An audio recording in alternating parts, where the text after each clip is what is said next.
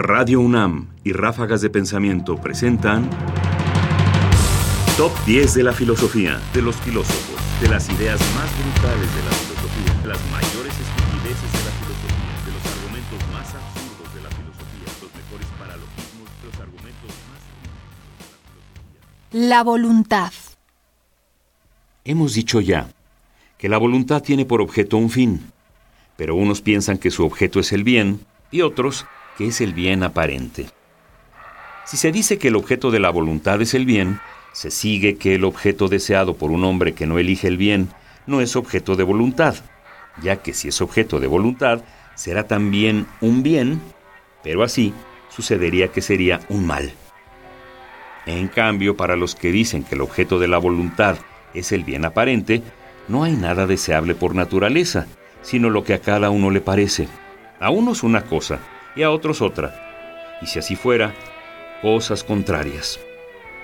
Y si estas consecuencias no nos satisfacen, deberíamos entonces decir que el objeto de la voluntad es el bien, tomando de un modo absoluto y de acuerdo con la verdad, mientras que para cada persona es lo que le parece como tal.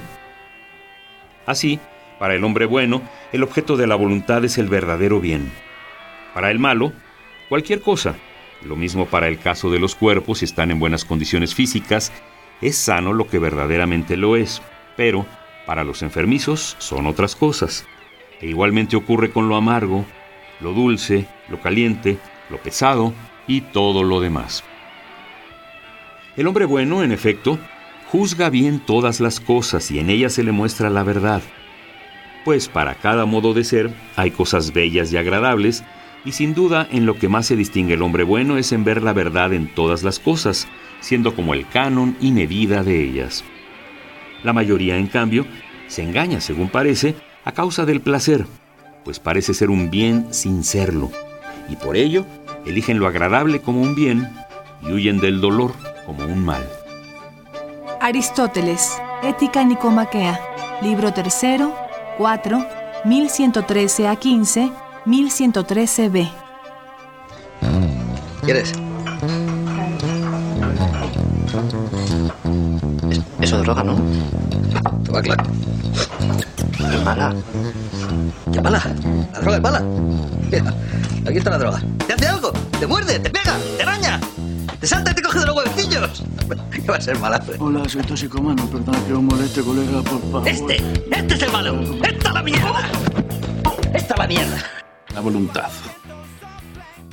Este pasaje de Aristóteles mascará por mucho la reflexión filosófica sobre la naturaleza de la voluntad.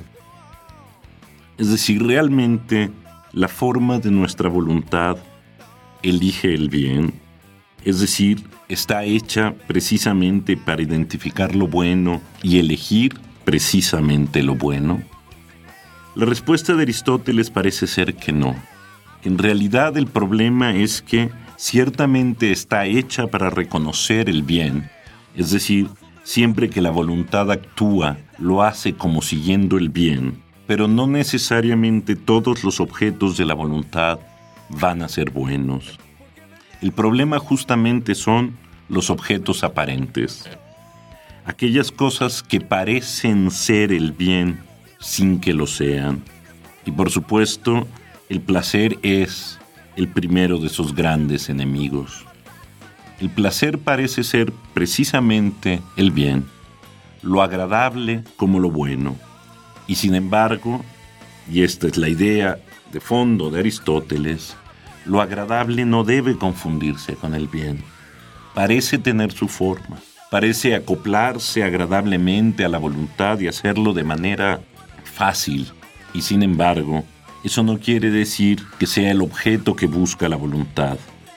En cierto sentido, la voluntad quiere el bien, pero no tiene ojos para verlo. Tú eres quien los tiene.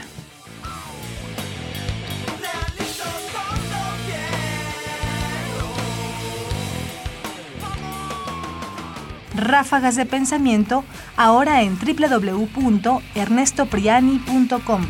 Búscalas en iTunes y Facebook. Comentarios: Ernesto Priani Saizó. Voces: María Sandoval y Juan Stack. Controles técnicos: Miguel Ángel Ferrini. Producción, Ignacio Bazán Estrada. Top 10 de la filosofía. Top 10 de los filósofos.